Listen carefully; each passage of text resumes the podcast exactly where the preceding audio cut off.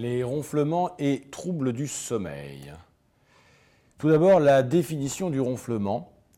Le ronflement, ça correspond en fait à un bruit inspiratoire, essentiellement inspiratoire. Il est lié à des vibrations au niveau des tissus pharyngés.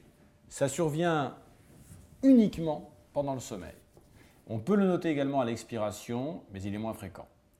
Le ronflement est extrêmement fréquent dans la population. La fréquence augmente surtout avec l'âge.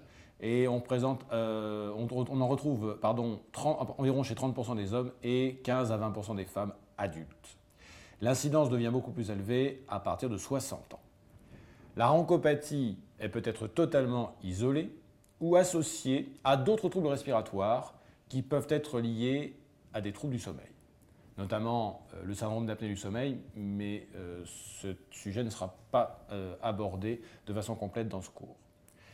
Ces ronflements peuvent être favorisés par la surcharge pondérale, l'alcool, certains médicaments comme les hypnosédatifs, ce qui entraîne également un relâchement musculaire, le tabac, par, du fait d'une irritation de la muqueuse, l'inflammation des voies aériennes supérieures ou surtout la position de décubitus dorsal, et on va voir pourquoi. Alors les mécanismes. Les structures qui peuvent être le siège de ronflement sont multiples en fait. Et le ronflement est lié à l'obstruction partielle, euh, soit du voile du palais, éventuellement de la base de langue, du vestibule laryngé et des fosses nasales. Chez les patients ronfleurs, il faut donc euh, rechercher une résistance des voies aériennes supérieures lorsque les patients dorment. Ceci est favorisé bien sûr par une diminution du calibre des voies aériennes supérieures qui s'observe de toute façon chez toute personne en période de sommeil, ne serait-ce que par l'hypotonie musculaire qui est physiologique au cours du sommeil. On peut la noter également par une macroglossie, qui est une augmentation du volume de la langue, une hypertrophie des amygdales, on verra ça un peu plus loin dans le cours, une, micrognassie et une rétrognassie, avec euh, euh, des visages dits en, tête d'oiseau, on en reparlera en enseignement dirigé si vous le voulez, une accumulation de graisse au niveau de la paroi postérieure du pharynx, chez les personnes corpulentes évidemment, une obstruction nasale, et enfin une tendance au collapsus beaucoup plus important dans les voies aériennes supérieures, lié à la congestion, par exemple, d'une muqueuse nasale lorsque vous êtes enrhumé ou pharyngé, euh, ou encore lié à une diminution d'efficacité de certains muscles dilatateurs des voies aériennes supérieures, qui, je vous le rappelle, de toute façon, sont moins actifs pendant le sommeil. Voilà un schéma qui représente à peu près les structures qui peuvent vibrer, les cloisons nasales, les cornets, les amygdales si elles sont volumineuses, le voile du palais, la luette évidemment, euh, classiquement, et la paroi postérieure du pharynx. Sur un schéma euh, plus simpliste, si on prend euh, un sujet normal, à gauche, vous allez avoir en fin d'expiration un, calibre normal des voies aériennes supérieures.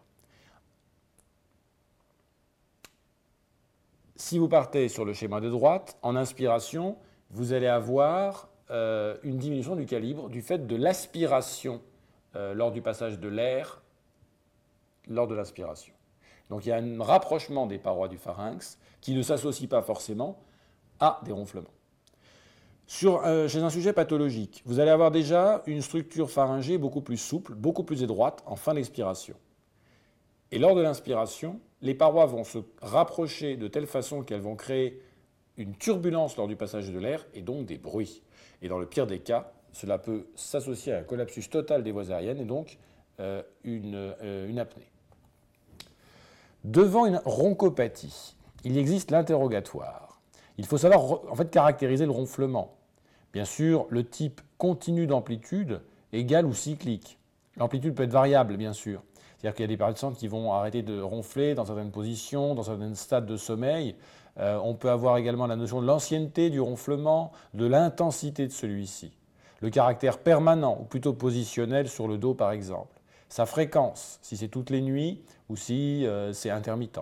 Enfin, s'il existe des facteurs favorisant, la fatigue en est un par exemple. L'analyse de la qualité du sommeil, si le patient a l'impression d'être calme ou agité, c'est plutôt le conjoint qui peut souvent répondre à ces questions. La présence ou non de réveil, de levée nocturne avec une polyurie, c'est-à-dire la tendance à se lever plusieurs fois pour uriner. D'autres symptômes peuvent être recherchés, ce sont des céphalées matinales, euh, une asthénie matinale liée à une mauvaise qualité de sommeil, une somnolence diurne excessive, euh, et enfin des troubles des performances intellectuelles lorsqu'on sort du cadre exhaustif du ronflement.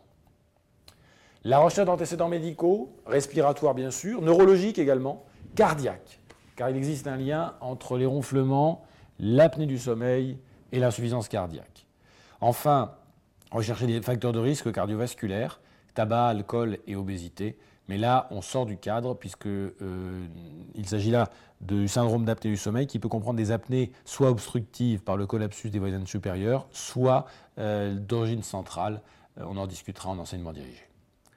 Le traitement habituel sera noté en fait en recherchant une consommation d'hypnotiques en particulier, certains médicaments pouvant favoriser ces ronflements. Enfin, les signes physiques. Il faut savoir bien sûr noter le poids, la taille, surtout noter l'index de masse corporelle.